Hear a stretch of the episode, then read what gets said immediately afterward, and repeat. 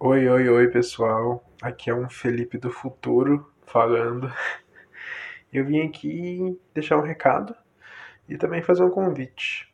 O recado é para quem não conseguiu escutar o último episódio, o último Mosquinha sobre Francis Ha, em que eu explico um pouco sobre como vai ser o Mosca daqui para frente. Porque esse episódio que você está prestes a ouvir foi o último episódio que eu e o Matheus gravamos juntos. Matheus não faz parte mais do Mosca e agora o Mosca é um, projeto solo. Só comigo. Então, aproveitem esse último episódio. Eu senti muita falta do Matheus. A gente vai só sentir muita falta, né? E é um episódio muito bom. Eu acho que honra o que eu e o Matheus fez até aqui.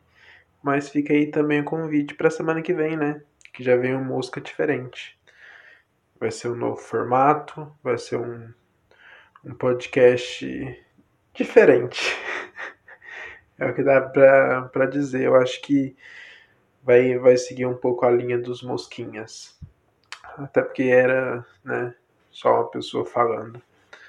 Então, assim, a mosca não morreu. E eu continuo dizendo, não bate ela. Ai, vai ser muito divertido. Eu tô muito animado, muito animado mesmo. Então, fica aí o convite para a semana que vem e a gente se despede aqui de um Mosca Mecânica que foi muito bom. Mas agora nova fase. Até lá então e é isso. Tô ligando para dar boa noite, para dizer que eu tô muito orgulhosa de tu. Agora, adivinha onde é que eu tô? Ó. Tá ouvindo? Tô dentro da piscina.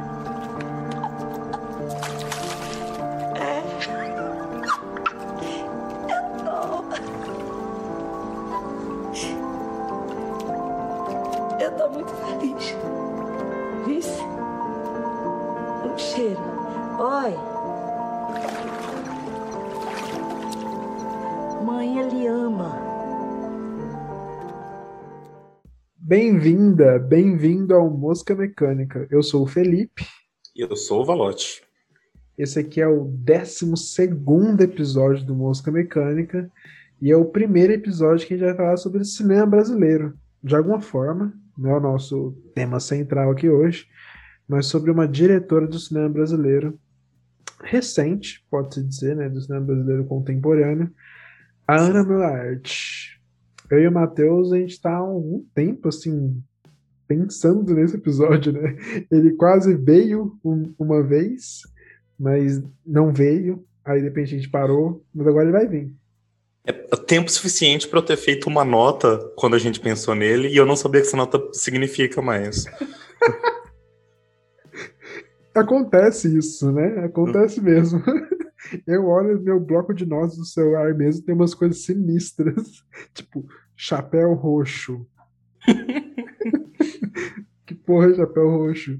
Mas enfim. Fala um pouco da Ana Melaerte aqui, para quem não conhece ela, e eu que acabei conhecendo também quando eu entrei lá na página do Wikipedia dela.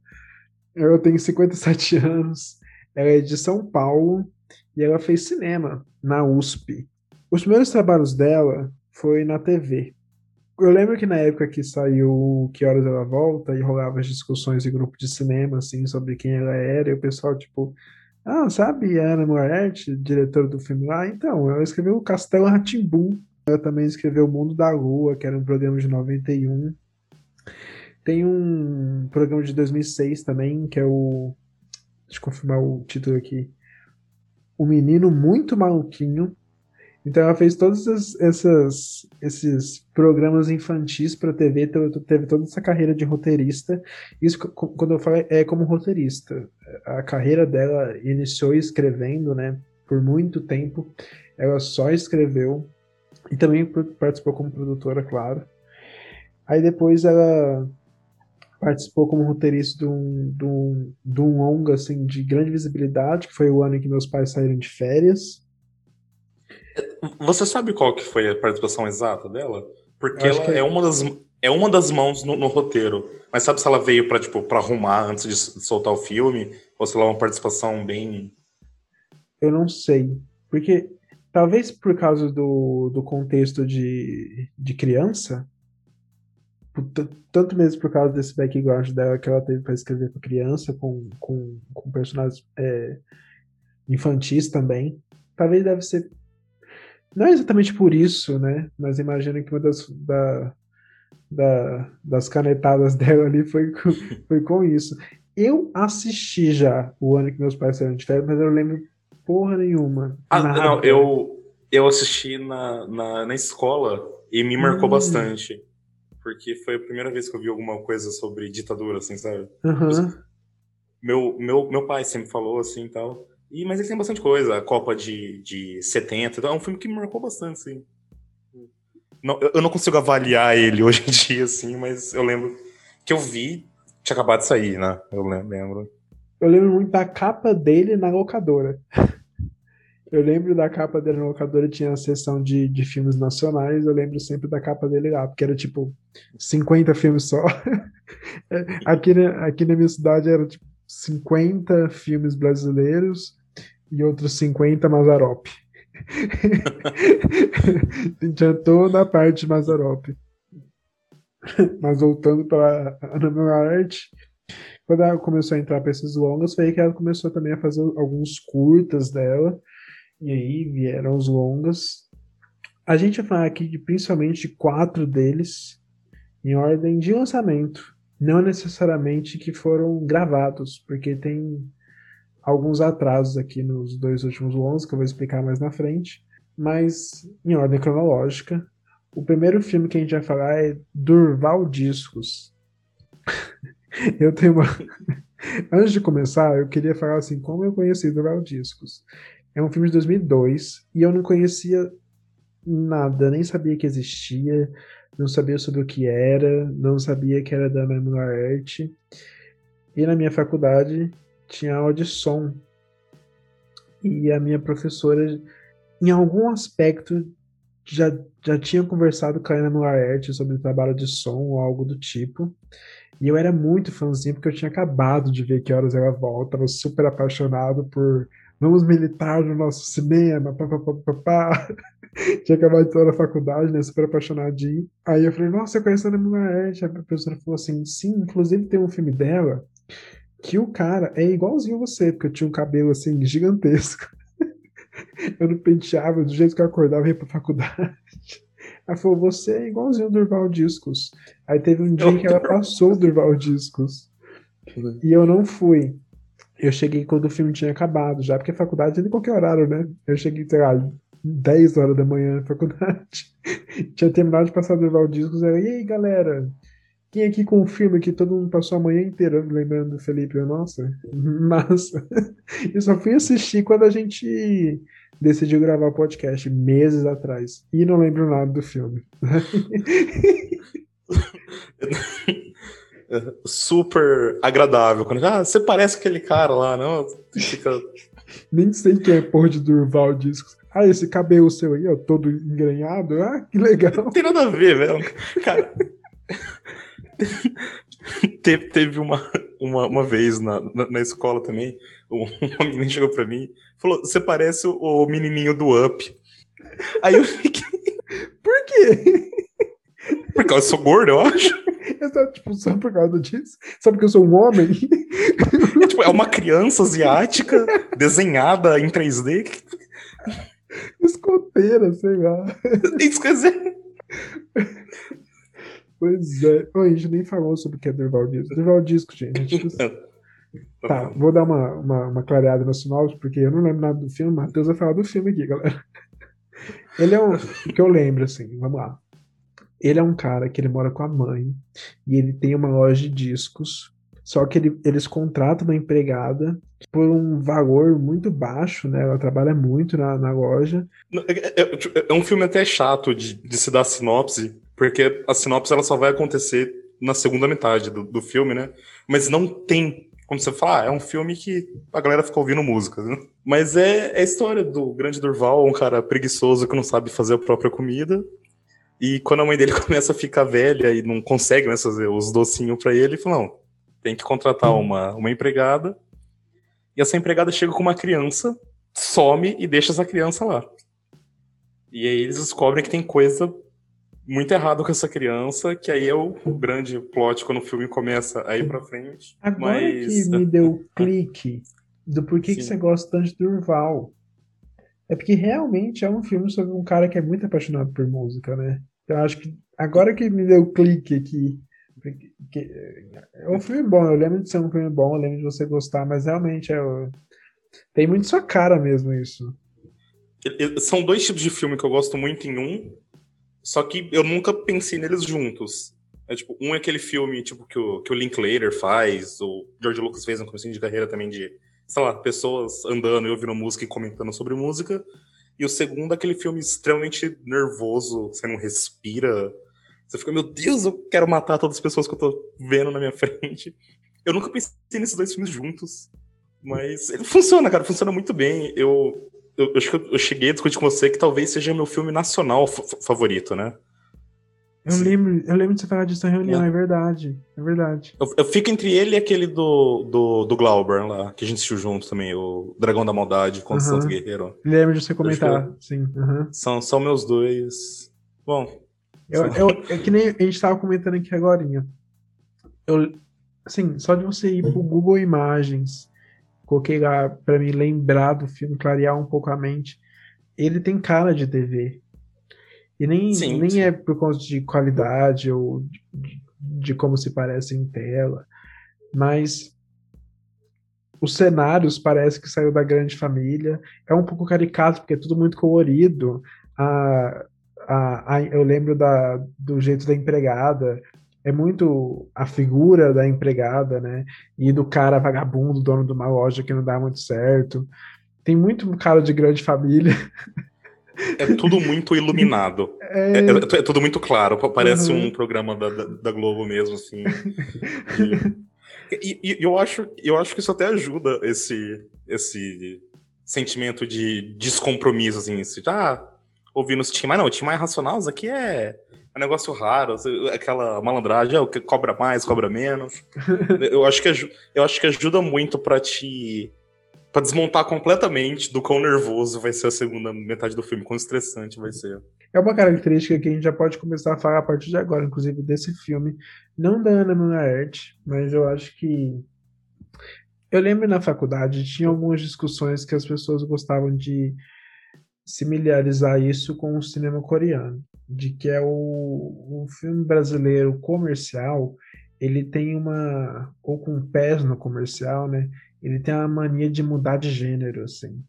Eu vejo isso muito claro no, nas comédias Globo Filmes, que é um filme super engraçado. Aí chega os últimos 30 minutos, ele de repente vira um drama. Sim, e sim. você começa a chorar e alguém morre. Um caso é do, do recente do Paulo Gustavo, o primeiro Minha Mãe é uma Peça, filme super engraçado, de repente uma pessoa morre do luto e... e não sei se você concorda que o Durval se encaixe nisso, mas eu acho que é um vício nesse... Porque tem um pezinho no comercial, Durval, sim, apesar de ser um filme independente, essa cara de TV, né, é, é, é, é que são as caricaturas, a comédia. Então, o, o, que eu vejo é na hora dela conseguir um financiamento, eu acho que ela só queria fazer eu tô completamente chutando aqui, eu não tenho nenhum embasamento disso, tá? Acho que ela, provavelmente ela só queria fazer aquela primeira metade, sabe? Aquela, aquela conversinha de loja de disco. Mas ela, pô, eu não posso te dar dinheiro pra você ficar fazer os caras ouvindo música, né? Tem, tem, que botar uma história aí. Aí ela foi, foi completamente fundo. Não, tem que botar uma história? Então, então vamos botar uma história. E foi mas, tudo. Mas já mostra alguns sinais de coisas que vão ver nos próximos filmes, né? tanta questão familiar, dinâmica familiar, que eu acho que também que ela quis fazer nesse início, de toda a relação dele com a mãe, complicada, e também essa coisa mais dramática da família, que pode lidar com. Tem o rolê do, do, do. Ai, não posso falar porque é spoiler, né? Do que se faz com a criança, que acontece no filme seguinte também, né? E dá um, dá um pouquinho do que ela já iria fazer, realmente. É, Mas, é, mas eu, eu, eu acho, eu acho o filme tão, tão bonito, assim, então, uh, a parte, assim, o que mostra o cuidado da mãe com ele, quando essa menina entra em cena, o cuidado da mãe, tipo, é, ela sempre quis um neto, aí, tipo, ah, apareceu um neto aqui, eu tenho um neto agora, né? E tem, e o filme fica muito doido, um cavalo entra na, na história do nada. O filme fica doideira. Eu lembro muito das ceninhas da menininha andando de bicicleta dentro da loja. É muito good vibes mesmo, é bem legal. É, porque, tipo, eu, eu gosto que eles estão com um problema financeiro, não, tipo, ah, não tem dinheiro pra, pra empregada. Aí assim que aparece a menina, tudo que a menina fala, quer, toma. Você quer? Toma. a vira uma princesa. Amor de vó. Aí ela é parecido com, com um tom, talvez, com um pezinho na comédia. Ela já vai pra É Proibido Fumar que é um filme que eu conhecia por nome. Por tempo só conheci por nome. Vi a capa também, era muito marcado da fumacinha, com a cara da, da Glória Pires, mas nunca tinha assistido. Fui só assistir também quando a gente decidiu fazer esse episódio aqui, meses atrás. E é um filme que eu gostei, porque eu adoro a Glória Pires. e eu gostei de Glória Pires por causa de Se Eu Fosse Você. Eu adoro Se Eu Fosse Você. É outro filme também que você ri, ri, ri, chega no final, é só um dramalhão, mas eu amo Se Eu Fosse Você. Eu lembro um moleque, de eu assistir a primeira cena de Eu Fosse Você, que é uma cena que vai chegando perto da Terra, mostra o, o planeta Terra, assim, de longe, a câmera vai chegando assim, duas pessoas, não sei o que, nossa, olha, efeitos especiais, uau, cinema brasileiro. Molequinho isso, assim. Eu gosto muito da Glória Pires, isso que eu queria dizer. Eu, eu gosto muito da Glória Pires, mas eu gosto muito do, do Paulo Miklos também, que faz o, o, o casalzinho com ela ali. Eu, eu, acho que mais presente que a mãe nos filmes dela é a música, né? Então, tipo, nomes do, do, dos filmes, tipo, É Proibido Fumar, a música do, do Roberto. Tem mais um, um média-metragem que ela fez para a cultura mais tarde também, que é a musiquinha do, do, do Chico, né? A Rita. Eu não, eu não vejo muito disso no, no Quero Usar a Volta, mas acho que o que foge da regra. É, o Que Horas Ela Volta, ela, ela tava com uma mensagem para passar. É, é o Vamos, filme. né? É, ia chegar lá. Sim, sim. Mas o, o que é proibido fumar, a sinopse é que tem essa mulher que ela fuma muito. Até que chega um vizinho. Ele é um novo vizinho que chega, não é? É Pô, isso, ele é chega. Ele? Não, é ele que chega, porque eu lembro é ele que chega, do apartamento da mãe. Algo assim. Até que ela conversa com a irmã, uma amiga. A gente falando do centro que a gente nem lembra. Não, cara, são. É que são detalhezinhos assim. Calma, galera, estamos. Sem pressão. Mas é um. E, esse, esse é o hum. sinal do verdadeiro fã. Se a gente chega cheio de, de detalhezinho aqui, é que a gente viu tudo ontem. o filme tá, tá visto faz tempo, esse filme aqui. É, gente, não tem esse negócio de, de, de, podcast com tudo anotadinho. Quer dizer, tem algumas anotações aqui, mas, putz, tem tanta coisa que passa. Pra vocês terem noção, assim, primeira mão aqui pra vocês. Toda vez que a gente vai gravar um podcast, a gente tem que ouvir como se começa o nosso podcast. pra gente começar o podcast. Mas, voltando a Proibido Fumar, tem esse. Ela com esse vizinho, ela começa a ter uma. Ela é meio curiosa. E ela logo de cara meio que já começa a ficar interessada por ele, porque ela já se considera uma mulher já não é mais jovem, ela se considera não é mais jovem, como se o tempo tivesse perdido. E para ficar com ele, meio que ele dá uma, uma como se fosse um, não uma regra, né, mas como é que se fala, qual é a palavra certa? De que ela não pode fumar. Enfim. Ultimato. É, ela ele não gosta que ela fume, não gosta de ficar com pessoas que fumam. E ela fica tentando parar de fumar para ficar com ele. Eu acho que é só aí que eu posso falar. Só até aí. Acontece coisas paralelas também, mas eu acho que é spoiler. Ou é não? Então, não, é, é tem uma que é, que é, é bem no, começo do filme e eu vou. Ah, eu é, vou então, assim, é, assim, dando uma analisadinha no, nos filmes dela, eu acabei, eu acabei percebendo uma assim, não uma fórmula, mas uma, uma, uma batida, um, uma coisa que ela sempre faz, tem em todos os filmes dela. Ela sempre pega um personagem e puxa ele para quase um nível caricato para você odiar ele. Todo mundo vai odiar aquele personagem, e assim que você tá odiando aquele personagem, ela permite todos em volta agir malucamente que não importa. Tipo, ela faz o filme maluco que ela quiser, porque seu ódio tá focado nesse personagem. E eu acho que o, o mais interessante disso é aqui no Não é Proibido Fumar, porque você tá tão odiando o personagem do, do Paulo Miklos que, tipo, a personagem da, da, da a Baby, né, da, da Glória Pires, ela mata uma pessoa e foge.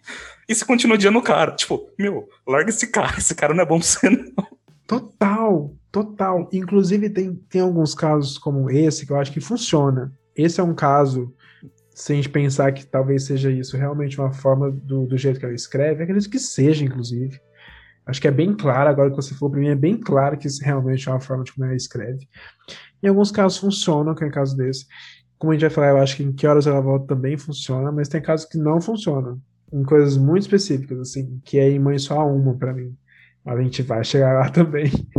Mas... É, é, sim, eu acho que Mãe Só Uma ela tenta dar uma, uma quebradinha em vez dela. Acho que ela deveria ter ido pro, pra caricatura mesmo, enquanto ela tenta dar uma, uma nuance. Mas enfim, a gente chega lá já já.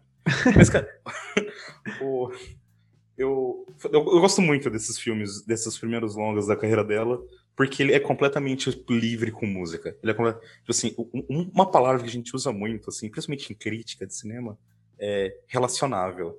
Ai, tem que ter o um personagem assim porque a, a X pessoa vai se relacionar.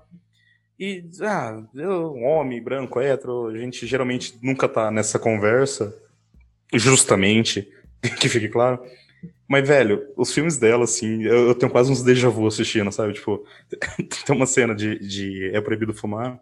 Tem, tipo, tem uma rodinha, assim, as pessoas, lá, tocando um violão, um atabaque, tocando, tipo, Filhos de Gandhi, do Gilberto Gil. Tipo, eu já vivi isso, sabe? Tipo, essa exata cena que tá acontecendo aqui, eu, eu já vivi isso. O, o, umas conversas ali no, no começo de, de Durval Disco sobre qual, qualidade de mídia, essas coisas, velho. Assim, eu e mais dois amigos temos essa conversa. Eu acho que ela escreve muito bem sem diálogos. Eu acho 100%. Que eu, eu acho que eu também consigo perceber isso já em É Proibido Fumar também, apesar de eu, de eu achar que em que horas ela volta as coisas melhora bastante. Mas eu não sei se é porque eu gosto muito da Glória Pires. Ela é carismática demais. nem você falou, ela mata uma pessoa. ela, ela quer parar de fumar. Nossa, eu não gostaria de. Eu não gosto de um personagem que quer parar de fumar. é uma situação na vida dele que eu não quero acompanhar. E tá de boa no filme. Porque eu gosto muito dela. A gente lembrou do final agora, talvez eu não gosto tanto do filme como eu achava que eu gostava. Pelo final que eu achava que ele tinha. Mas já que a gente lembrou que ele não tem o final que eu achava que ele tinha, talvez eu goste menos dele agora. Assim, eu, não acho que seja um defeito, assim. Eu, eu gosto de, desse estilo dela, mas é quase impossível você falar dos filmes dela sem. Principalmente esses de começo assim, sem entrar muito em clichê. Porque o negócio é um negócio muito humano mesmo. É um negócio muito, tipo, diálogo real, diálogo de vida, é o famoso intrapessoal e tal. Esse negócio, esse foco de ódio que, que eu gosto, assim, eu defendo que não é, não é mal escrito. Eu defendo que é uma escolha muito boa. Tipo, tipo esse esse caso do, do, do É Proibido Fumar. Tipo, ela fica boa parte do, do começo do filme mostrando como a, a Baby é sozinha. Ah, ela é sozinha, ela é sozinha. Depois ela mostra um cara que se interessa por ela e é o, é o inferno esse cara. E, tipo, a, até onde ela vai, né? Tipo, até onde ela vai, tipo, até onde a gente vai para não ficar sozinho.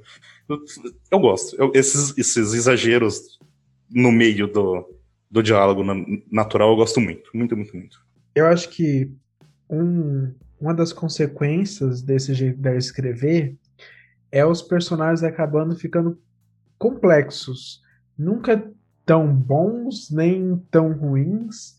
Já puxando de novo, a gente já chegará, mas puxando aqui agora. Um caso disso é em, em, Não, até em É Proibido Fumar mesmo. O que a gente acabou de repetir aqui, o que acontece no, no Mãe Só Alma também. Tá, ela cometeu um assassinato, mas a gente ainda simpatiza com ela, tem todo, tem todas as questões além disso no filme, que não permite vilanizá-la. E igual em Mãe Só Uma, que ao mesmo tempo que o, o, o pai do, do moleque lá pode parecer homofóbico, logo depois. É gente... compreensível. Isso, logo é depois tem um diálogo que é. faz ele parecer humana, humano, humano. Nossa, difícil falar. Humanizado. É, tipo, é, é, um negócio assim. É, você tá errado, mas eu entendo por que você tá errado. É. Eu, eu, entendo de onde você tá vindo, né? Isso é muito legal. Enfim, já vamos chegar, mas vamos chegar logo lá então. vamos falar de que horas ela volta. Olha, é o seguinte. Eu vou passar um, um, um, um uma linha do tempo aqui para você ouvinte. Que Horas Ela Volta é um filme que ela gravou entre 2014 e 2015. E é um filme que passou por constantes é, tratamentos no roteiro. Para quem não sabe o que é tratamento no roteiro, é quando o roteiro é reescrito, reimaginado mais uma vez, quando ele, quando ele ganha mais um espaço de tempo a ser trabalhado.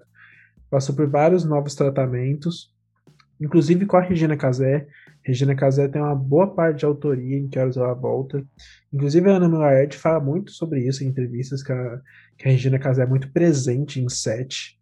Imagino que tanto quanto em pré-produção, quanto em produção, assim, é muito presente criativamente. Então foi um filme que cresceu bastante. Eu acho que ele conseguiu uma boa grana. É um filme que eu sou tão feliz por ele ter conseguido o dinheiro que ele precisava para ser feito, que é um filme muito bonito, muito bem feito conseguiu toda essa grana e conseguiu então, estrear então, é, Sundance. Tem, tem uma razão bem. Tem uma razão bem óbvia, né, para ter conseguido esse, esse, dinheiro, né? Qual? É quase uma propaganda pro, de onde tá vindo esse dinheiro. Ah, não, não, total. Não, total, não. Sim, eu amo sim, que esse sim, filme, eu amo que esse filme foi feito, eu amo que, que o filme, eu amo o filme, né? Uhum. Não, não, é, tipo, eu, só, eu só entendo. Se, se, eu fosse a pessoa tipo, que estivesse assinando esses cheques, eu ia assinar pra esse filme com certeza. Total. Total. Isso me deixa feliz, porque se fosse um filme com menos dinheiro, eu acho que a gente perderia algumas coisas nele. Algumas coisas não seriam gravadas, por exemplo. Que é um filme, assim, com substância, sabe? Grande, legal. Estreou em Sundance e ganhou prêmios em Sundance de atriz. Ganhou, sim para Regina Casé e para Camila, que faz a Jéssica no filme. Depois ele foi para Berlim, ganhou o prêmio de audiência, galera. que delícia! Oh, nossa, eu amo quando faz essas rápidas. Meu Deus do céu. Chegou no Grande Prêmio de Cinema Brasileiro e ganhou tudo. Melhor filme, melhor roteiro original, melhor direção, melhor atriz, melhor atriz coadjuvante, melhor montagem. 2015 foi de que horas ela volta. Por que, eu tô falando isso? Porque foi se criado um hype em cima do filme muito gostoso de se alimentar. No meu caso especificamente, assim, era uma época que eu estava no meu último ano de escola, assim, sonhando com a faculdade de cinema e ainda assim aprendendo a ver filme como eu gostaria de se ver filme. E eu vi esse filme vindo lá no, no horizonte, assim as pessoas falavam: nossa, a gente precisa de um filme brasileiro para amar, para para todo mundo assim cair em cima como foi há anos atrás com Papo de Elite, Cidade de Deus, esses filmes que marcam. E parecia que era esse. E eu fui com essa expectativa. Aí o que aconteceu quando eu assisti Que Horas Ela Volta pela primeira vez? Eu assisti Que Horas Ela pela primeira vez na tela quente. Sério? De alguma maneira, a Globo conseguiu passar ele muito cedo porque ele tava, tava naquele boom mesmo, sabe? Ele tava fazendo sim, a rapa. Sim. E a Globo. O filme tem distribuição da Globo Filme, se eu não me engano. Produção, distribuição. Enfim. Conseguiu passar na tela quente. Nossa, Matheus, parece que foi um evento. Juro por Deus. Eu lembro de que eu juntei minha mãe e meu irmão para assistir. Deu o primeiro intervalo, o celular também tocou. Uma amiga dela Carlinha, você viu o filme que tá passando na TV? Nossa, isso é igual que acontece com fulana, fulana, fulana, porque minha mãe trabalha, ela é esteticista num, num salão de beleza, então tem aquele todo rolê de fofoca, de, das mulheres da cidade, cidade pequena, não sei o quê. E falando que as madames que elas conheciam no salão eram igual a Dona Bárbara. Ah, vão do lado de lá. Ou a minha mãe recebeu mais de três ligações comentando na mesma coisa. Parecia que tava todo mundo vendo. Assim, foi viagem na minha cabeça. Mas, assim, realmente foi um dia muito legal. Passou um filme desse na tela quente. Foi assim que eu conheci. E quando terminou o filme, e minha mãe e meu irmão tinham rido pra caramba, se emocionado, gostado. Falei, caramba, velho, um filme BR, passou na tela quente agora, e todo mundo investiu com força. A mulherada da cidade aqui de Santa Helena de Goiás tá comentando que conhece gente parecida com a Dona Bárbara e vendo o quanto isso é errado. De, desse, aqui, aqui existe ainda, né? Todo aquele rolê ainda, isso existe em todo lugar, no caso, né? Mas aqui ainda existe muito aquele rolê de se dormir na casa do, do patrão, da patroa, saca? Sério? Sim. Pra cuidar de criança. Não, é. Não, que, não, que, não, que isso, pelo menos aqui, diminuiu muito aqui. Interior de São Paulo aqui, diminuiu bastante. Pois é, então assim, eu conheci o filme de uma forma muito grandiosa. É isso que eu queria dizer. E aí me apaixonei de cara. De cara. De cara. De cara. Eu acho que eu, eu poderia defender o filme com milhares de armamentos no dia seguinte. Me apaixonei de cara. E você? Não, aqui também. é lógico que eu não gosto tanto do filme quanto você, porque é o seu nacional favorito, né? É, eu acho que é, por vários oh, motivos. Oh, Vou chegar lá. Oh, não, não vamos, só, vamos parar pra mostrar o poder da Ana Mulher aqui. O seu nacional favorito e o meu nacional favorito, e não é o mesmo filme. É mesmo? Caralho! E ela tem poucos filmes. Ela, ela, ela, tem, tipo, ela tem cinco longos. É, pois é. Cara, mas como é que você conheceu o filme? Vamos lá. Então, eu, eu lembro em Sundance, porque saiu alguma notícia assim, ah, filme brasileiro ganhou Sundance, tipo, até, até Regina Casé, e tipo, Regina Casé, melhor atriz, eu tava tipo, hã? Né? E, tipo, porque eu não, eu, eu, não, eu nunca tive um contato assim. Tipo, o contato que eu tinha é o é, Esquenta, né? O, o programa dela, da, da, época. Não sei se ainda tem programa. Sim, não tem mais, não tem mais. É, ou, ou, uma outra novela, assim, que você tem que gravar um episódio em dois dias, não dá pra ficar bem atuado, né? Então, eu nunca tinha tido esse contato com a Regina Casé Atriz. Então, esse foi, tipo, o ponto de venda, primeiramente. E assim que ficou disponível, não sei se foi telecine, não sei se foi de maneiras ilegais, mas assim que ficou... Cara, porque, assim, porque parece ser um filme que sairia antes no telecine no torrent, sabe? Uhum. Enfim, mas assim que ficou disponível, eu e meu pai vimos, os dois amou o filme, né? foi na hora, assim, realmente muito bom. Eu acho que é um filme que nem eu disse, eu acho que ele é um drama, claro, ele é um drama. Pessoas, pessoas chamariam de drama social. é um drama, mas é um filme que você ria doidado. É muito engraçado. Uma comédia assim gostosa, que é aquela comédia que é uma comédia que eu particularmente me simpatizo bastante. Que é aquela comédia que ela, parece que a piada se escreve naturalmente não é como se precisasse de uma piada como beat no roteiro, como uma piada para a trama é, caminhar. Como se pode acontecer também com piadas. Mas são piadas que acontecem naturalmente do texto e por soar tão natural, são engraçadíssimas. Na verdade, toda a, toda a, a participação da Val no filme, né, que é a personagem da Regina Casé, é engraçado pra caramba sabe? Parece que a Regina Casé é a Val. É impressionante. é um monstro de atuação, meu Deus do céu. Eu também não conhecia a Regina Casé como atriz, assim. Depois eu que ela, tipo... ela volta, que eu fui ah. descobrir que ela Sabe, tem toda uma história no cinema brasileiro, assim. Total. Sim, eu, eu não conhecia ela como boa atriz, mas que fique claro por ignorância minha. Não. Assim, eu não conhecia ela como boa atriz porque eu não tinha tido contato ainda. Então foi um choque na, na época. Mesma coisa comigo. Eu sabia que ela atuava, mas eu não sabia que ela tinha história no, no cinema brasileiro, sabe? Uma história, assim, de respeito.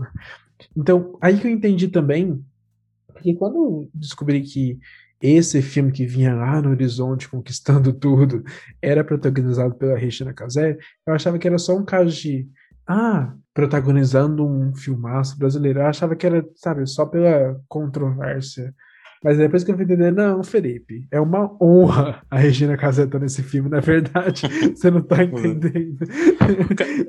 uma, uma pergunta.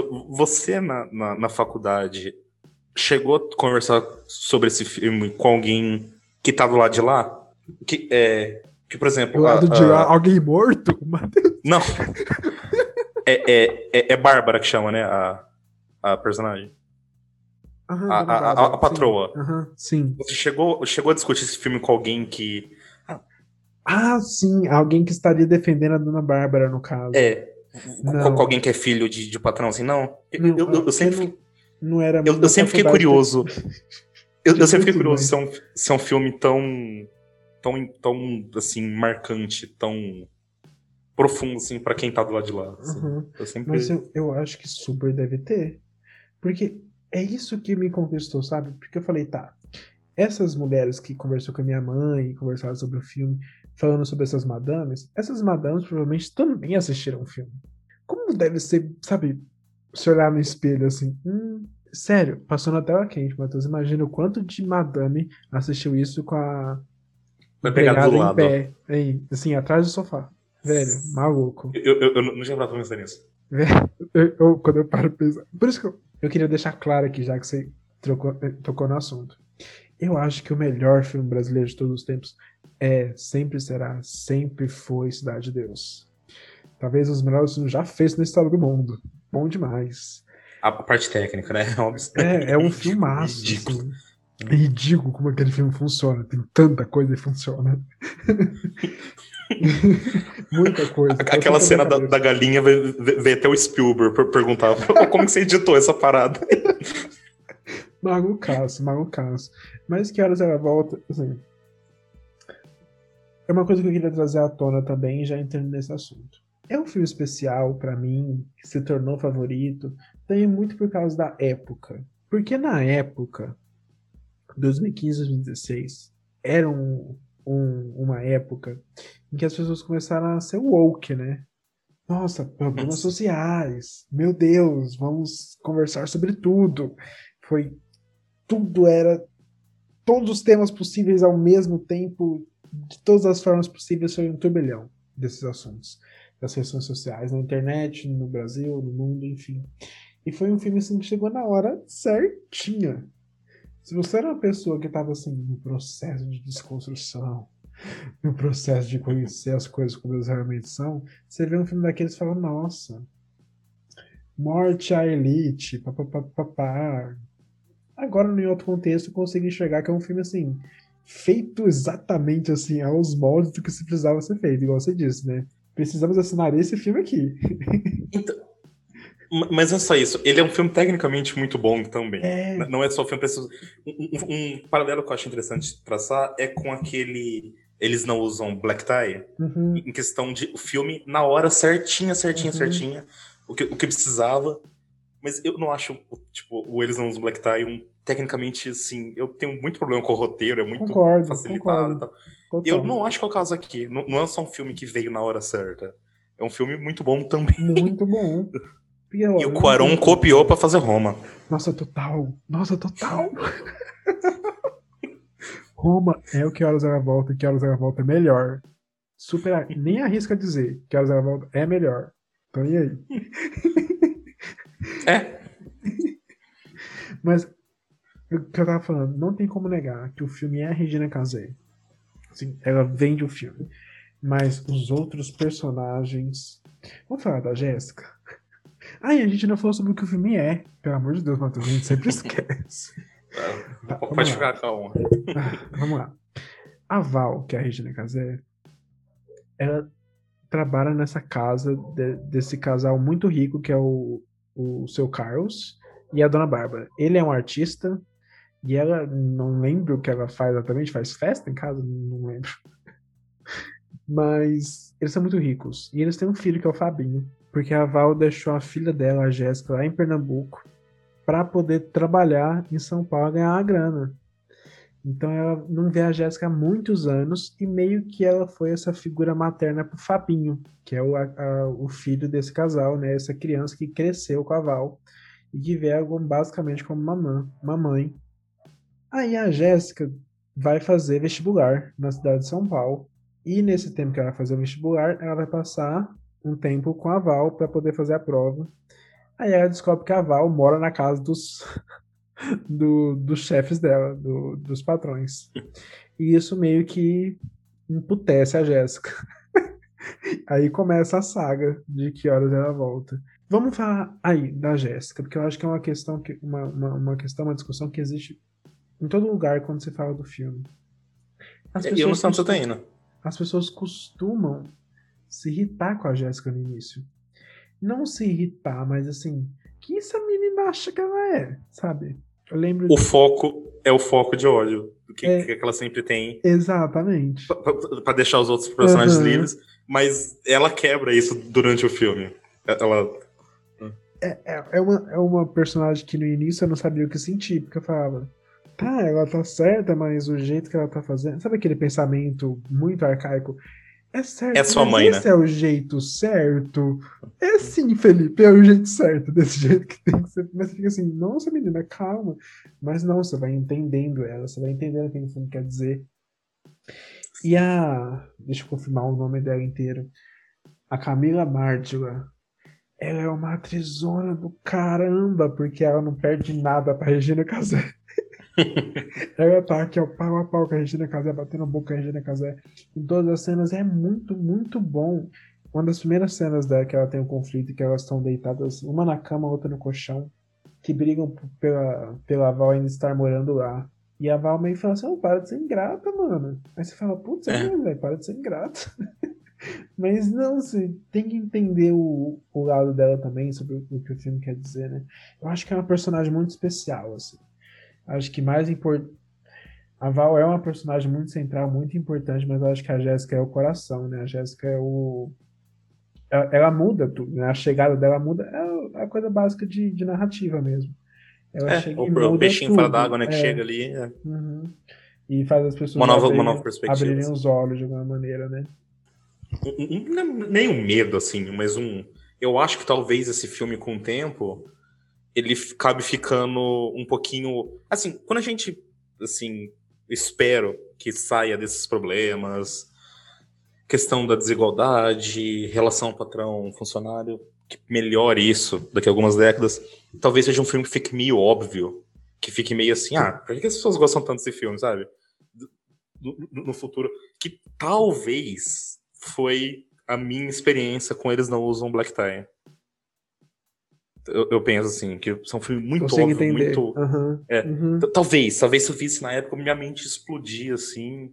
Mas eu acho, mas eu acho que uma diferença aí é porque eu acho que Que Horas Ela Volta ela, traz mais detalhes. Mais detalhes assim do, do Brasil como estrutura mesmo, que eu acho que não vai mudar tão cedo. Coisas muito simples de detalhes assim. A questão de ter que abandonar o filho para fazer uma vida. Eu acho que é uma, é uma coisa, coisa universal. É, é entendeu? E, e, e não, o filme tem estrutura de roteiro de, de tipo, construir e, e, recompensar, é, é muito forte. Uhum. Bom, daqui uns 30 anos a gente vê isso. É. tá marcado aqui. Então, se continuar com a militar, já para militar, se é para continuar com esse governo, não vai mudar porra nenhuma mesmo, meu Deus. Esse nunca vai deixar de ser nunca vai ser óbvio. É, Rua 13, 2022. o que você tá falando, ah, essa pessoa atua bem, essa pessoa atua bem, essa pessoa atua bem. O, assim, acho que o maior louvor que você pode dar pro, pro, pro trabalho da, da Mulher é, é o como ela foge do, do quadradinho que o cinema brasileiro se encaixa na questão técnica. Porque, peraí, ó, vamos, vamos deixa eu recomeçar o pensamento aqui. Isso não é uma coisa, ah, cinema brasileiro é ruim.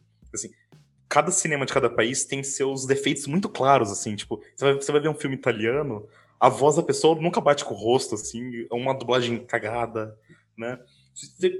Cada país tem o seu defeitinho, e o nosso são dois. É uma herança teatral em atuação. Tem aquela, não, tem que botar emoção e não sumir no personagem. E o som. O som do cinema nacional é um negócio que me dá nos nervos e é um problema que não tem no, nos filmes dela. Nenhum. Desde o Durval Discos lá, que é ah, um orçamento menor, não tem. A atuação é sempre uma coisa fininha e o som lindo. Eu acho que é uma coisa. São são coisas que estão muito na, na raiz assim do, do cinema brasileiro. Não consigo identificar de onde se começa isso, mas é assim, faz igual a minha avó. É cultura, menina, é cultura. é cultura, entendeu? Que não se. Não que o, o, o nosso som não seja bom, mas é impressionante como realmente não há uma atenção ao som. uma tensão de dinheiro mesmo, de grana, sabe? Você na faculdade, você percebe isso? Sim. O pessoal fazendo os curtinhos. É, Sim, é, o- som é sempre uma, é uma questão assim. Ah, e todo mundo tem que lembrar que o som tem que ser muito priorizado no set. Por favor, libere espaço para o som depois da cena pegar som ambiente, enfim, coisas assim, muito pontuais.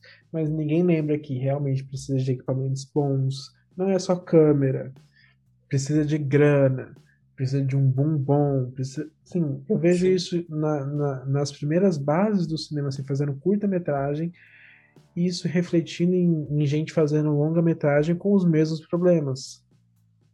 Porque acaba que o dinheiro vai para coisas que as pessoas acreditam que seja, sabe? mas a- aparenta ser mais importante, né? Exato.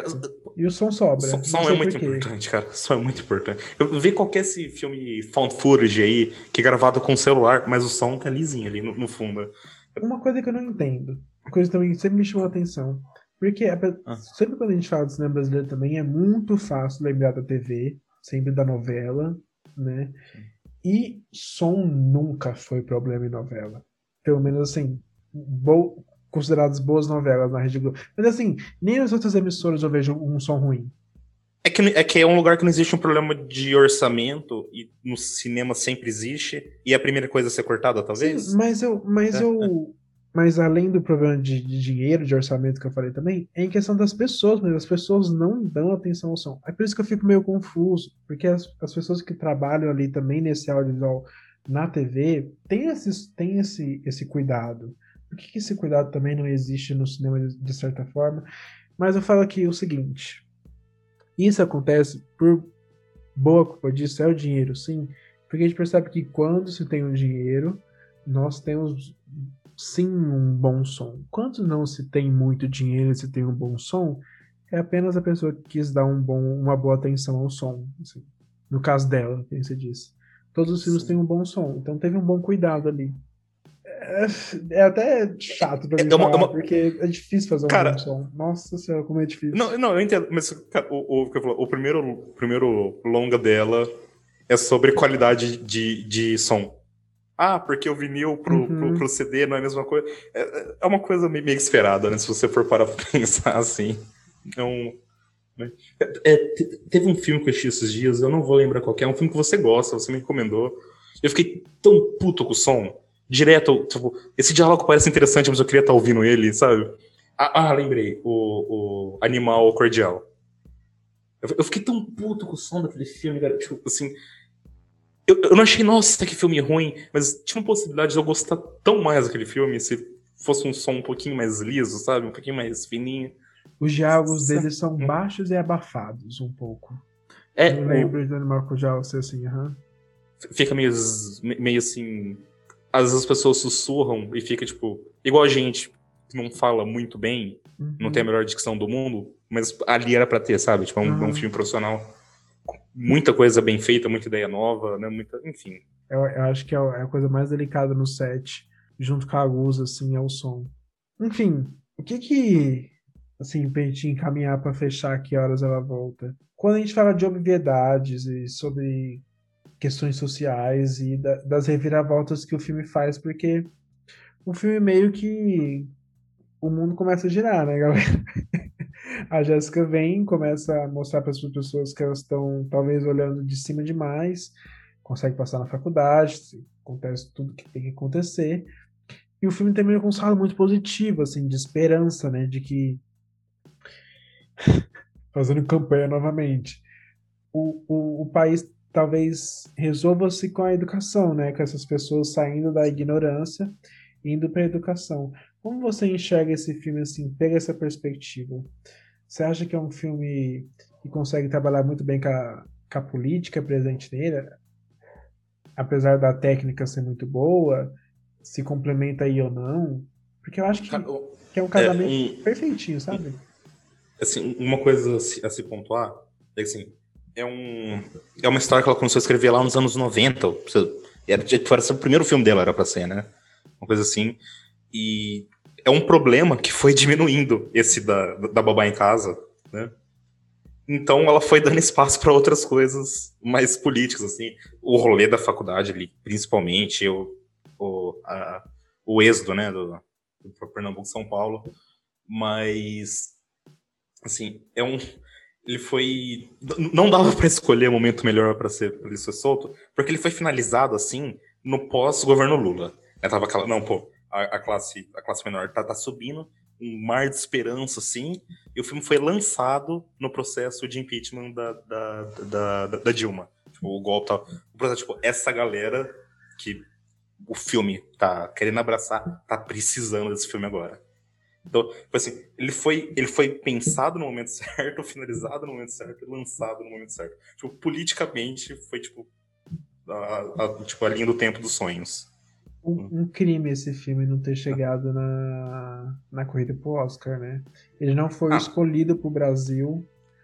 Porque tinha mudado a, a, a, Tinha mudado já, né?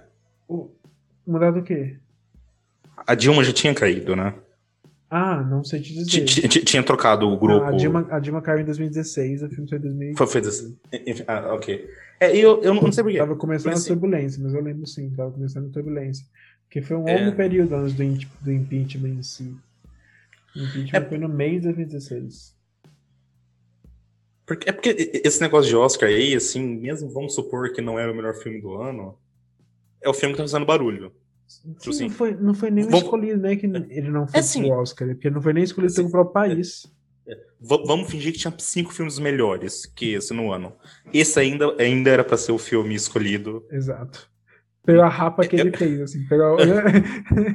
Todo mundo tá vendo esse filme, né? Porque. Ai, que ódio. Mesmo caso de Aquários. O, o, pior, o pior que Aquários é um, é, um, é um duplo ódio, porque não foi só uma burrice em escolher errado. Foi é, proposital. Foi proposital. Total. E Aquarius ia ser indicado. ia, ia. Aquarius tinha tomado completamente todo o, o, o circuito europeu lá. Né? Aquarius ia ser indicado ao Oscar. Nossa, que ódio. E, e cara, o, o, que eu fiquei com dúvida, o do, do, último ano ali, que foi Bacurau e. Não é o fim da minha vida, o fim da vida de São Pamela o a, a Vida Invisível, né? Que tava porque os dois filmes tinham sido premiados para fora, né? Mas o Bacurau está sendo bem mais falado e se eu não me engano a, a Ana Mulhert participou do do, do, do, grupo escolheu a Vida Invisível. Se eu não me engano. Eu, eu, posso, que... eu posso falar uma coisa errada de novo. É. Ana Mulher, se você estiver escutando, perdão. Ele só quer criar conteúdo. É igual um filme, você ter atrito, você ter um conflito aqui. Não, mas realmente, eu, eu não sei. A Vida Invisível também foi premiado e é mais filme de Oscar que, que, que Bacurau. Então eu realmente não. Eu, eu nunca fiquei com dúvida, assim, o que que é isso. Bacurau é um caso parecido com Cidade de Deus, mas não teve o mesmo final feliz, né? Dalia Nogara sabe falar melhor que a gente. Bacurau seria um filme excelente para esse ano. É, pra Oscar, tô falando, uhum. pra Oscar, que eles, não, esse vai ser o ano do sonho americano é corrupto, então todos é. vão ser sobre o isso. O filme estourou lá fora, toda, toda a lista tá com ele, velho.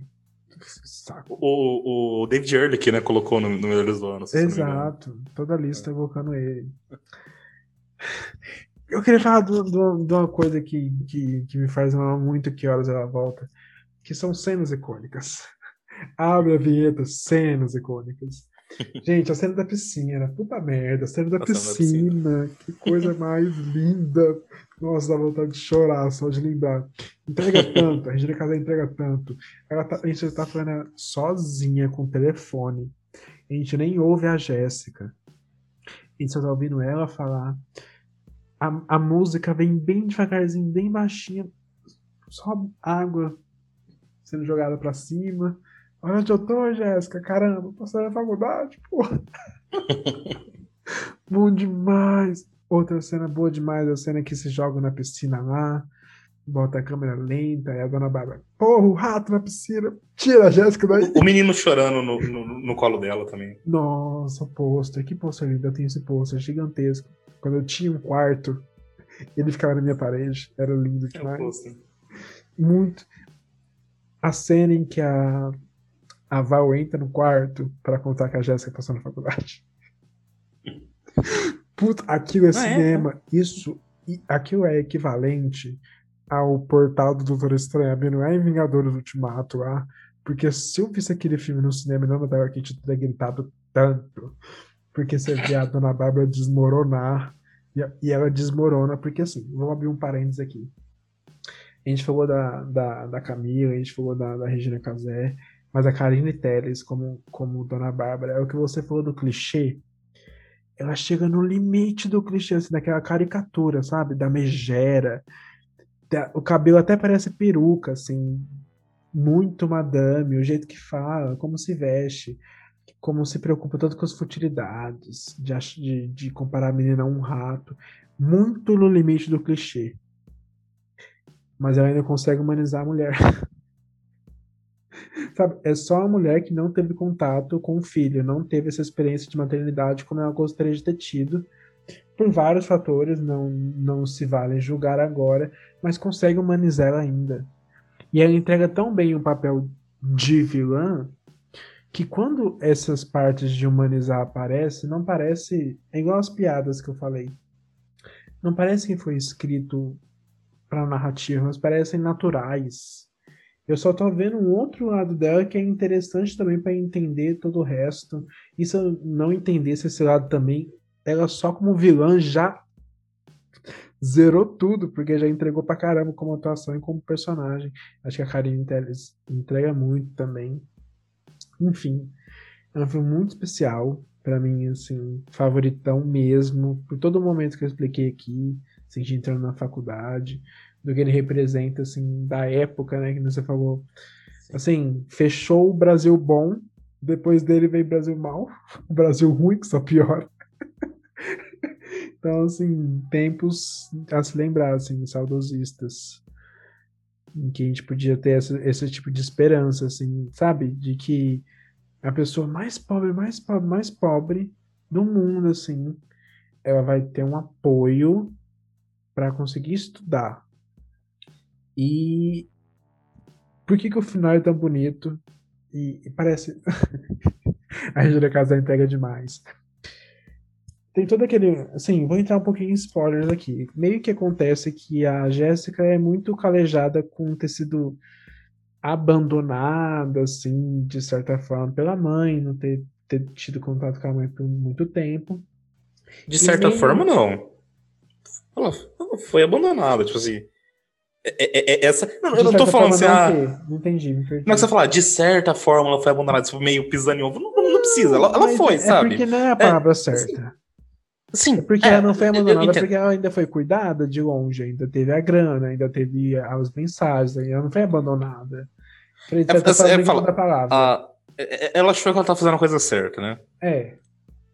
Apesar de. Ah, enfim, não sei. É, é difícil, é difícil, é, difícil. Mas o que eu quero chegar é porque meio que a Jéssica acaba fazendo a mesma coisa, né? Aí, você, aí que ele é pega no pulo, você fala, meu Deus, está tudo acontecendo novamente, mas não. A Regina Casé vai quebrar o ciclo. é onde a gente chega em outro tipo de família brasileira, que é quando a avó entra na parada e resolve as coisas. Não. Vai fazer o seu rolê, eu cuido dessa criança. Entendeu? É, quem, quem não foi criado por vó, assim, muita gente, muita gente foi criada por vó, né, enquanto os pais trabalhavam, assim. Enfim, é um final lindo, assim, me dá tanta esperança, me dá tanta esperança, assim, da, da porque parece um filme tipicamente brasileiro, sabe? Nossa, um filme BRzão sim, mesmo, BRzão, caramba. Ouvir de peregrinos amo, caramba. Eu, eu, eu gosto da, da, da, da, visão que o filme tem sobre a educação, sobre, assim, so, sobre o estudo. nunca tem aquele diálogo assim, tipo, sei lá, o pai chega em casa, porque olha, filho, você sabe que você tem que estudar, porque o estudo enobrece o homem. Não existe esse diálogo ridículo, assim, mas o, ele sempre deixa aquele fantasminha do bem assim, ó, esse é o seu objetivo, tá? Esse é, é onde você tem que chegar é por isso que é tão gostoso até o final, né? Quando, quando chega. Eu, eu acho que não precisa se preocupar com spoiler, eu acho que todo mundo, quem conhece É, a mulher esse viu, eu acho que, as- é, viu eu né? acho que essas pessoas viram mesmo. Não, mas também agora já foi. É. Assim, Não, porque é, é realmente. Ah. Sabe aquele filme que parece dar vontade de lembrar de toda a cena? Ah, e aquela cena? Ah, é mesmo. Nossa, tem todo o rolê do, do seu Carlos ela se apaixonar pela Jéssica. Gente, que rolê estranho. Puta merda. é, é, é desconfortável. Nossa, muito desconfortável. Cara, Ela tem um rolê com desconforto. ela tem A, uma. mulher- ah, pelo, amor, namorada. pelo amor de Deus. Durval Discos. Durval... Não, mãe, só uma. O menino aparecendo de vestido lá. Vamos falar daqui a pouco. Não, não. Desconforto, nada bate. O, o, o Durval tentando entregar a menina pra polícia e a mãe, não, deixa ela mais um dia aqui. Mãe, pelo amor de Deus, vou entregar essa menina. Não, mas olha, olha o cavalinho dela aqui. Caramba, realmente tem um rolê com desconforto. Diretora, diretora. Uma, uma coisa que eu não sei qual que é a, o objetivo visual disso, mas todos os personagens dela comem muito pouco. Tipo, Os pratos são quase não tem comida em qualquer filme, tirando o, o, o Durval Jesus, que tem todo o rolê. Não, eu gosto de comida. E a Jéssica comendo o sorvete do Fabinho. Cara, aquele mãe só uma no, no começo lá, que caras, tipo, a, a sopa que eles comem nem, nem cobre o fundo do, do prato, eles, eles dividem um ovo em dois. O que tá acontecendo? Super! O do ovo, isso que eu ia falar. Eles estão com fome. Ah, sabe fritar ovo? Você frita um ovo. Eu acho também, tá gostoso, tá uma delícia, porra. Um ovo frito, galera. Eu- Eu não sei se tem uma mensagem nisso, se tem, se tem alguma, algum objetivo visual, mas eu reparei nisso. Pessoal da direção de arte, por favor, informa. Boa noite. Você é Pierre Almeida, né? Isso. Filho da dona Araci? Pierre, a sua mãe falou com você? Claro. Não. Nós recebemos uma denúncia de que talvez você não seja filho da dona Araci. Você já tirou sangue? Não. Não tem um outro jeito da gente fazer isso? Não foi adotado, não, Pierre. Você foi roubado. São 17 anos procurando. Já tenho família. Mãe só uma, então. Mãe só uma também teve. Ah, antes de eu falar sobre a carreira dele, vou falar sobre o que eu falei lá no início. Apesar de Mãe Só Uma ter sido lançado um ano depois de Que Horas Ela Volta, ele foi gravado antes de Que Horas Ela Volta. Ela falou disso nas entrevistas do filme na época, mas é porque meio que foi um filme com menos dinheiro, assim, visivelmente é um filme com bem menos dinheiro. É um filme assim com muito cara de independente mesmo. E ela teve, sabe, aquela luta de finalizar o filme, de, sabe, conseguir vender o filme, distribuir. E com o sucesso de Quero Ela Volta, foi muito mais fácil finalizar o filme e distribuir ele, né? Porque agora era o próximo filme da diretora de Quero Ela Volta. Ela até comenta. É um filme que ela fez antes, que ela era menos experiente. Um filme que ela, talvez ele seja menos É- é- feliz tecnicamente, É, né? a- aquele caso do, do segredo da, da, da cabana, né? Engavetaram o filme uns 5 anos, aí saiu o Thor. Opa, tem esse filme Ah. de terror com Thor aqui. Graças a Deus liberaram, né? Pelo amor de Deus. Teve uma coisa boa que saiu de, de, de Thor. Olha isso. Que filme horrível, meu Deus do céu. Eles falou tudo agora. Teve uma coisa boa que saiu. E o filme ele teve uma carreira legal também. Ele foi para Berlim. É, é, prêmios aqui no Brasil também. Ganhou um prêmio da revista alemã. Enfim, foi um filme que fez uma carreira legal. Eu tenho uma história com ele, muito triste. Eu, eu fiquei apaixonado, é muito triste. Eu, fui, eu fiquei apaixonado pela Laerte, né? Fiquei apaixonado por Quero Ser a Volta. Primeiro ano na cidade grande, faculdade. Louco por mãe só uma. Meu Deus, chega logo, chega logo. Em Goiânia tem um Cinecultura. Para quem for de Goiânia conhece, Cinecultura é um cinema de cinema independente que fica numa praça no centro de Goiânia. E só vai os filmes menores pra lá, muito baratinho o ingresso, sei lá, acho que era 4, 5 reais, não me lembro. Com carteira de estudante. Muito baratinho mesmo. Foi mãe só pra lá. Fui assistir na estreia. Adorei o filme. Gostei bastante e tal. Mas assim, não é como se você sai de um filme e no outro dia você quer ir pro cinema ver ele de novo já, né? Não é assim que funciona. Mesmo que você goste dele. Só que aí no outro dia, tava conversando com um menino. com um cara, na verdade. E ele falou que queria ver o filme. E, ah, já vi, né? Mas assim, eu queria dar uns beijos, né? Eu falei, tá, mas vou ver de novo. Beleza, no dia seguinte, lá vai eu. Comprei o ingresso pra gente, meu e dele. Fomos ver Mãe Só Uma. E eu na esperança, gente, eu tava mais de dois meses conversando com o menino. Eu precisava dar pelo menos um beijinho.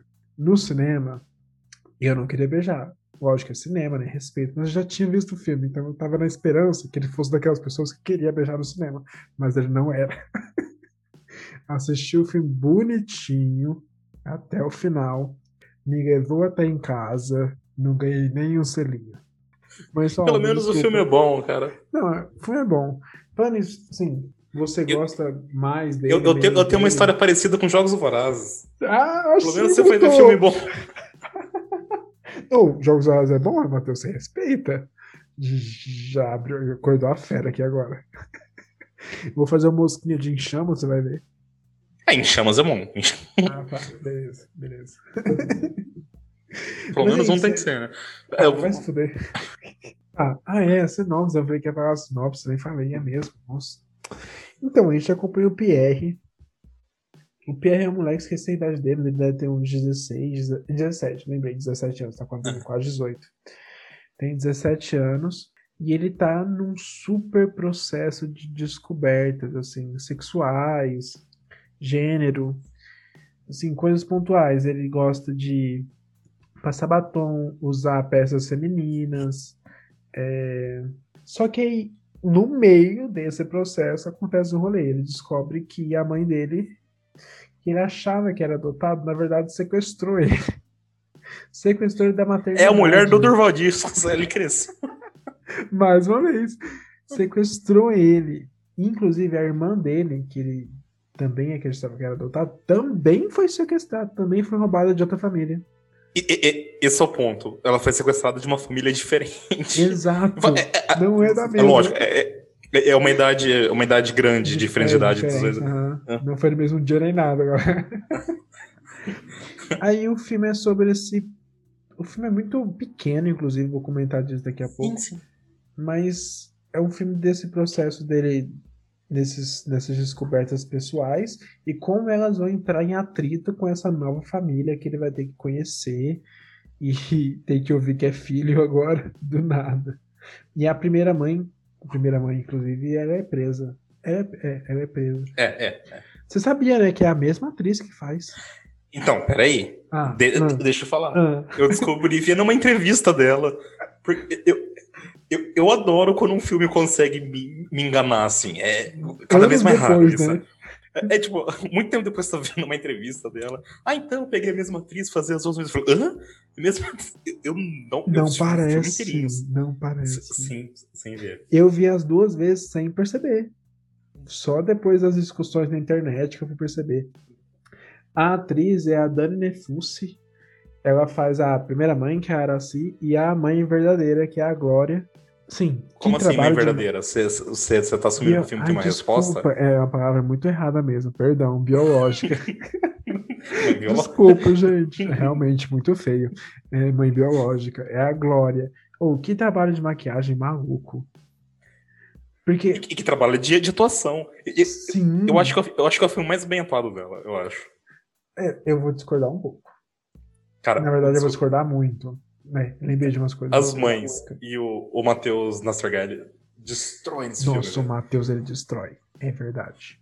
Sabe, a- antes de falar do, do, do personagem principal, sabe quem também destrói? Até anotei o nome dele aqui.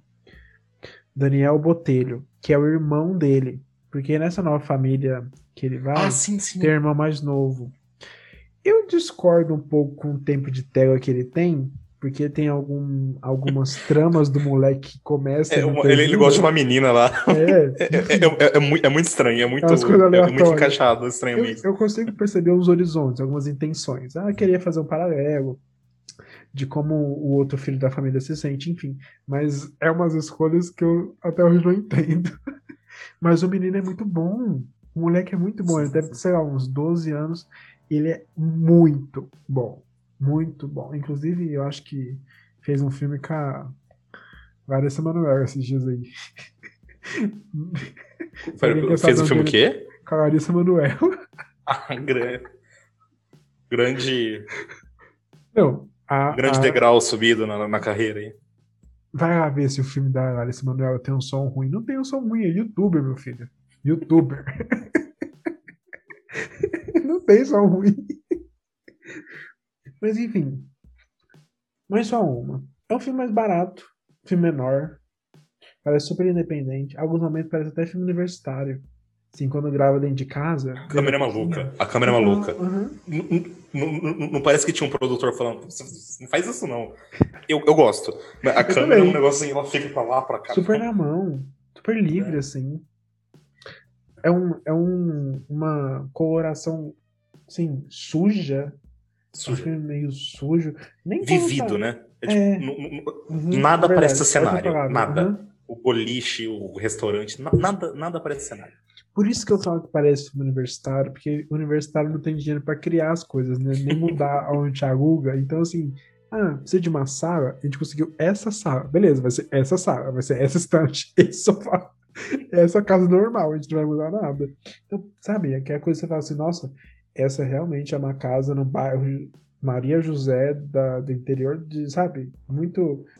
Tem, tem uma crítica, eu acho que é do, do, do Tuoto, do Arthur Tuoto, Hum, que ele fala uhum. que esse filme parece que tipo, ele pega um, um- uma ideia central e trabalha uma- como se fosse uma oficina de, de atores, assim, trabalhando essa ideia. E eu consigo ver muito isso, cara. É um. É um negócio bem. Quase. quase é, é- é que ele tem, um, ele tem um roteiro muito. Muito, certinho, muito Uhum. três atos, introduz recompensa, mas, tipo assim, a câmera dele, a edição, é quase experimental, é um negócio bem, bem Oh, fora oh. do normal, assim. Parece que rolou uns, uns improvisos, sim, porque eu lembro de uma entrevista da Ana Mulaert. Entrevista não, me engano. É um vídeo em que ela analisa uma cena. A cena em que o. Eles brigam no boliche. Que o, o Matheus fala sobre. Sei lá, ele não entender usar vestido, enfim. Ela fala que ela chegou no Matheus e falou assim: Eu preciso que você seja agressivo mas que você não seja homofóbico.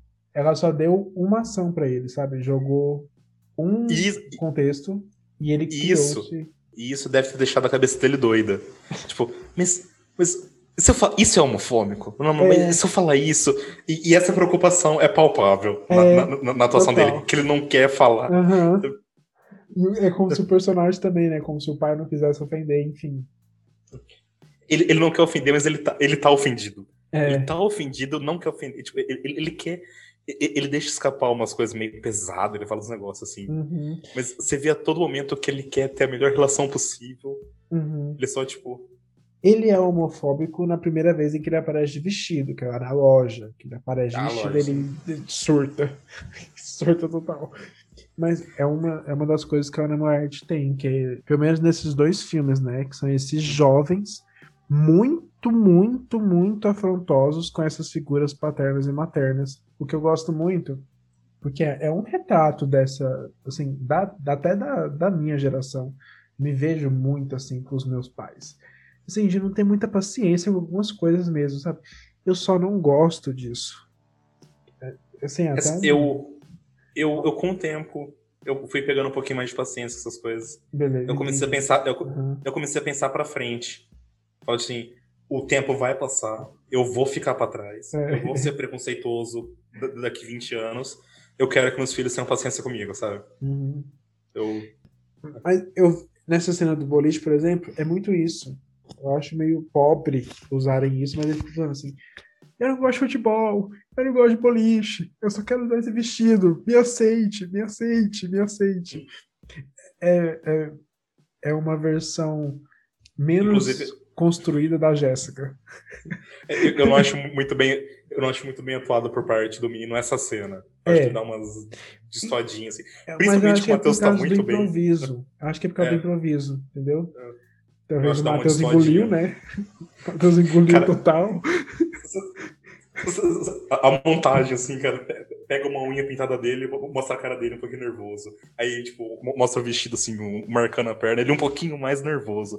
Aí ele só, ele só rola a bola, assim, ele não joga a bola, ele só taca no chão, ele começa quase a explodir, assim. Uhum. Aí, tipo, ele abaixa e fala, pô, tô, tô aqui tentando fazer isso aqui com- de boa, né? Nossa, realmente.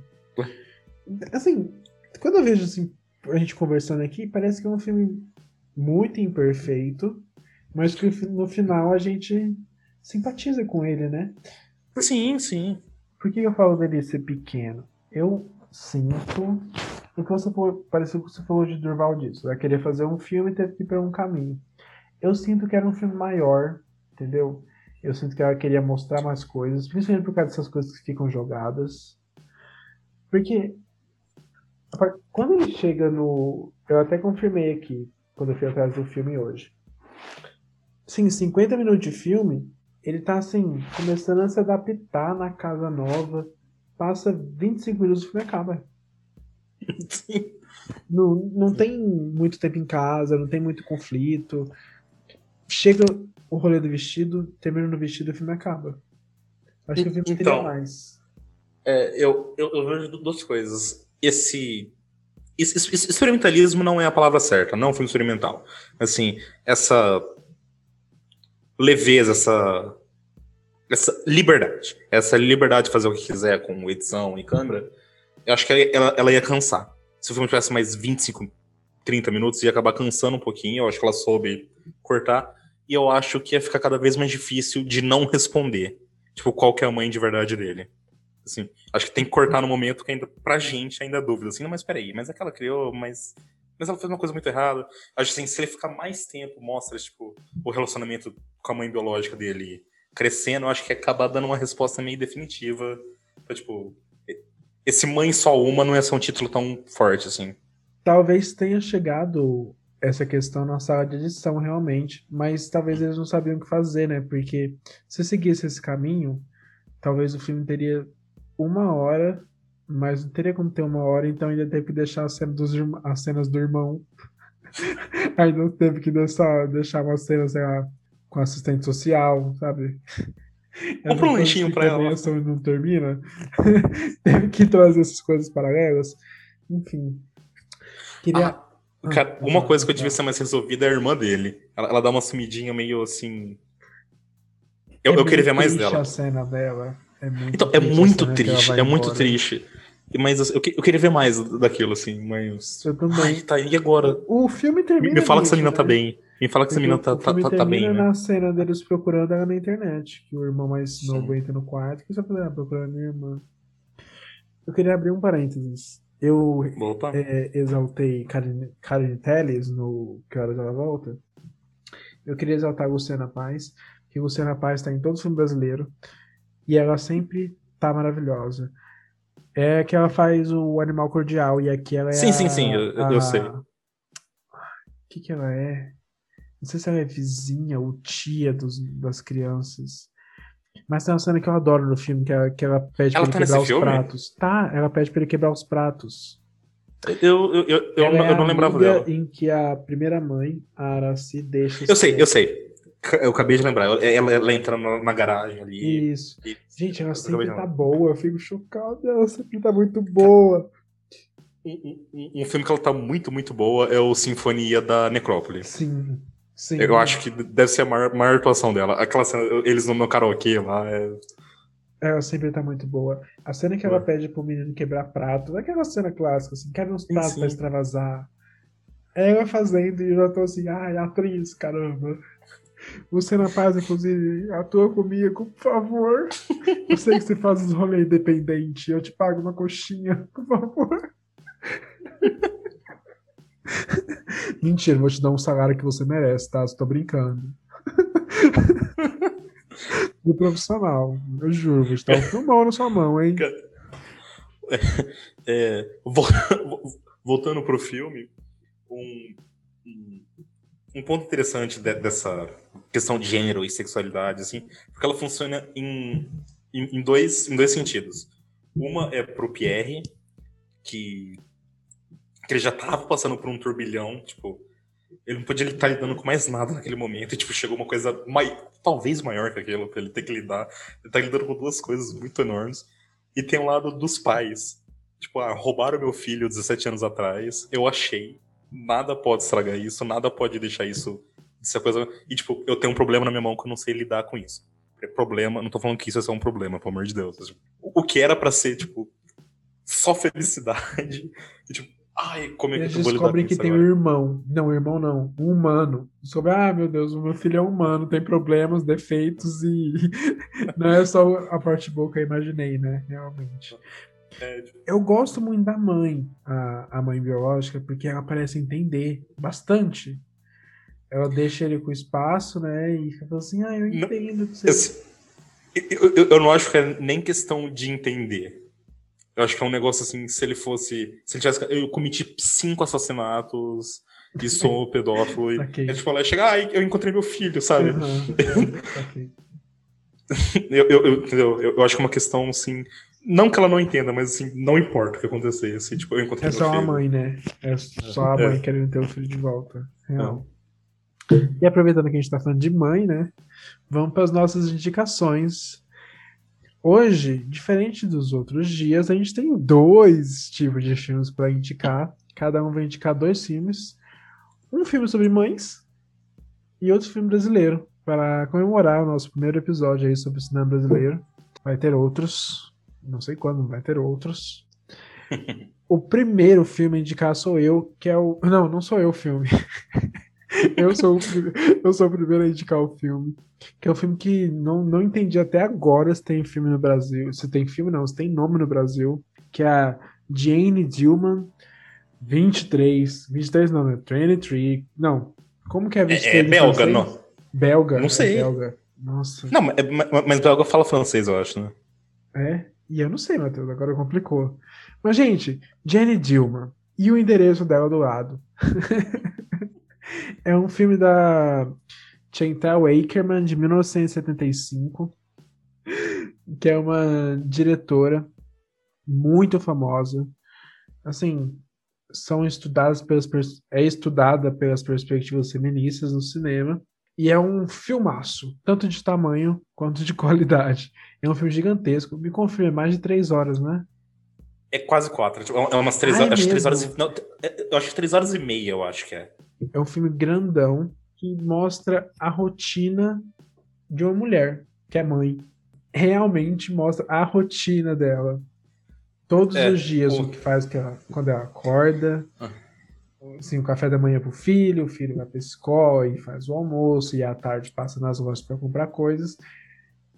Um trabalho que ela tem, que eu não sei se eu posso falar exatamente, mas não é legal falar, não. Ela tem um trabalho, também às vezes ela precisa exercer esse trabalho em casa, aí depois faz parte da rotina também, e chega à noite e janta com o filho, e mais uma vez ela faz o café da manhã e janta com o filho, e depois vai pra loja e compra mais alguma coisa, e você fica três horas e meia, e é um filmão, porque você começa, parece que você entra na cabeça da, da Jane, é com o biquinho também, Jane.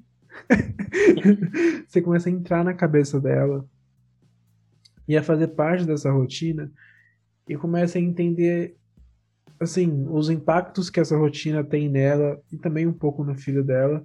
Porque a, a monotonia a repetição traz assim efeitos nas pessoas né e eu acho que todo mundo consegue se identificar com com principalmente agora em quarentena né inclusive assim agora em quarentena é irônico dizer mas agora em pandemia talvez você se lembre do tempo que você estava em quarentena e, e se sentiu assim, sabe? Preso num, numa- num, num ciclo vicioso.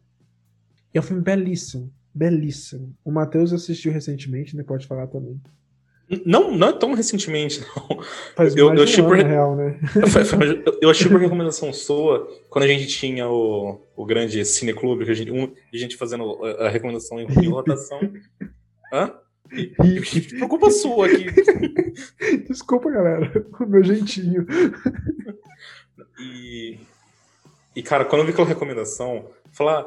Um, é um estudo sobre a vida cotidiana de uma mãe, três horas e meia. Eu falei, eu não acredito que você fez isso comigo. Eu não acredito que você fez isso comigo. É só porque eu te mandei uns faroeste pra assistir. E o filme é que os incrível. dois gostou. Um gostou do faroeste, o outro gostou de ser feminista. Cara, o, o, fi- Não, o, o filme é incrível. Esse negócio de rotina aí, é tipo, ah, ela pega e faz o café e vira a chaleirinha pro lado, assim. Cinema! Cinema é demais. Chega três dias depois, ela faz o café e, e vira a chaleirinha um pouquinho mais pro lado, você assusta, você fala, hã? O que, que ela tá Uhum. fazendo? O que tá rolando? Cara, o filme te engole. O filme te engole completamente. O final, o final. Gente, o final. E o seu, Matheus? Qual a sua indicação de mãe?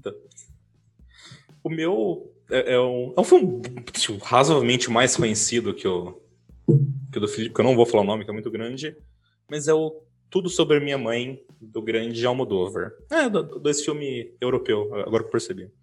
É isso.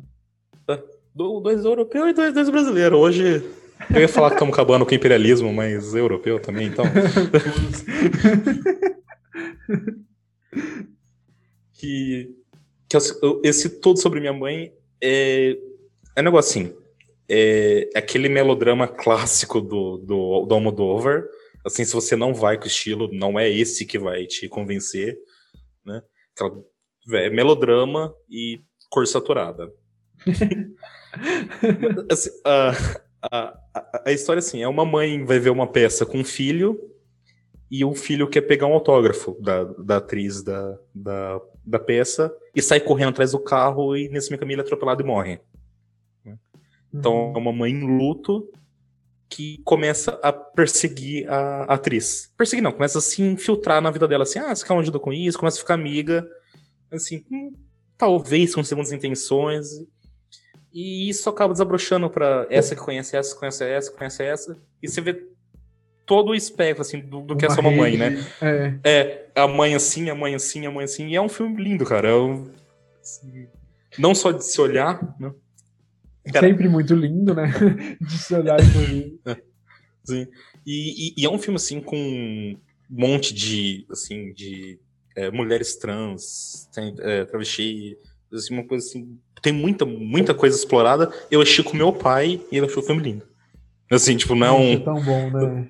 É, assim, é, é um negócio assim que é tão delicado, é tão delicado que você consegue ver esse filme mesmo com pessoas que não estão acostumadas com. E uma Penélope Cruz novinha. Nossa, é mesmo. Ah, Ela é. Nossa, nossa, é mesmo. Falando nisso, quem tá familiariza- familiarizado aqui com Mosca acabou de escutar sobre a Moldover. Se eu não me engano, faz duas, duas, três semanas que vocês escutaram episódios do Da Certo, né? Que vocês escutaram episódio sobre Dor e Glória. E a Penélope Cruz tá lá também, inclusive. O meu filme brasileiro. Também como mãe. Ah, é, também como mãe, igual o Moldover, inclusive. o meu filme brasileiro, a minha indica- indicação de filme brasileiro, é um filme que eu acho que pouquíssima gente viu, pouquíssima gente viu mesmo, que é um filme chamado Arábia, que é uma co-direção do João Dumas e do Afonso Chorra, que é um filme de 2017. É muito parecido com o, com o Jenny Dillman também, porque é um filme de mostrar rotina, mas agora de um operário. Primeiro a gente acompanha um adolescente, ele tá no presente, assim, acho que, sei lá, 2016, enfim. Aí, em alguma circunstância, acontecem um- umas coisas, em alguma circunstância ele acha um diário, uma espécie de diário, anotações desse operário. E assim que ele começa a ler, a gente começa a acompanhar, a ver o que aconteceu, né, né, né, nessas, nessas, es- nessas escritas. E é esse operário indo de empresa em empresa, parando para almoçar, parando para ajudar um colega ali a carregar um peso, acendendo uma fogueira, pegando um caminhão, sabe, entrando em contato com, com a família. É muito bonito, é muito bonito. É um filme não chega a ser experimental também, mas é um filme diferente assim. É um ritmo diferente, é, um, é uma, com certeza, uma linguagem diferente. A montagem dele é muito interessante. É um filme muito quieto, muito calmo. E nas igual o Johnny Dillman, assim, nas entrelinhas que você começa a perceber aonde que tá levando assim, essa, essa repetição. Não tanto monotonia, né? Porque é um operário, assim, ele tá sempre assim, fazendo coisas novas e aparecendo novos problemas, mas assim, estando nesse ciclo. É um filme pouco visto mesmo. assim, então eu tô recomendando assim, real Porque tem muita gente das pessoas não você, se você for no Letterboxd, por exemplo, muita gente não gostou. E eu inicialmente não gostei também. Eu assisti duas vezes já. A primeira vez que eu vi, eu fiquei meio assim. Eu acho que eu perdi alguma coisa. Sabe quando. Se, acho que eu vi onde queria chegar, mas não cheguei lá. Numa reassistida foi muito bom. Eu, eu não vi esse filme ainda. Eu, eu, eu, eu lembro um comentáriozinho na época que ele saiu, mas não, não cheguei a assistir. O meu nacional, vou aproveitar o ganchinho e falar de música também, né? Que já que estamos falando de Ana Mulher, É. que, que é, um, é um documentário recente, né? Não, chama O Barato de Diacanga, que não é tão desconhecido assim, acho que foi levemente visto, assim. Eu Acho que foi, foi meio também, eu descarado. nunca vi, só ouvi É. falar também.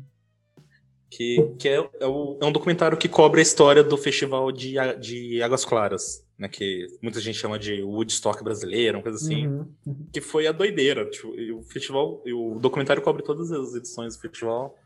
E é maravilhoso, cara. É, Eu imagino, deve ser.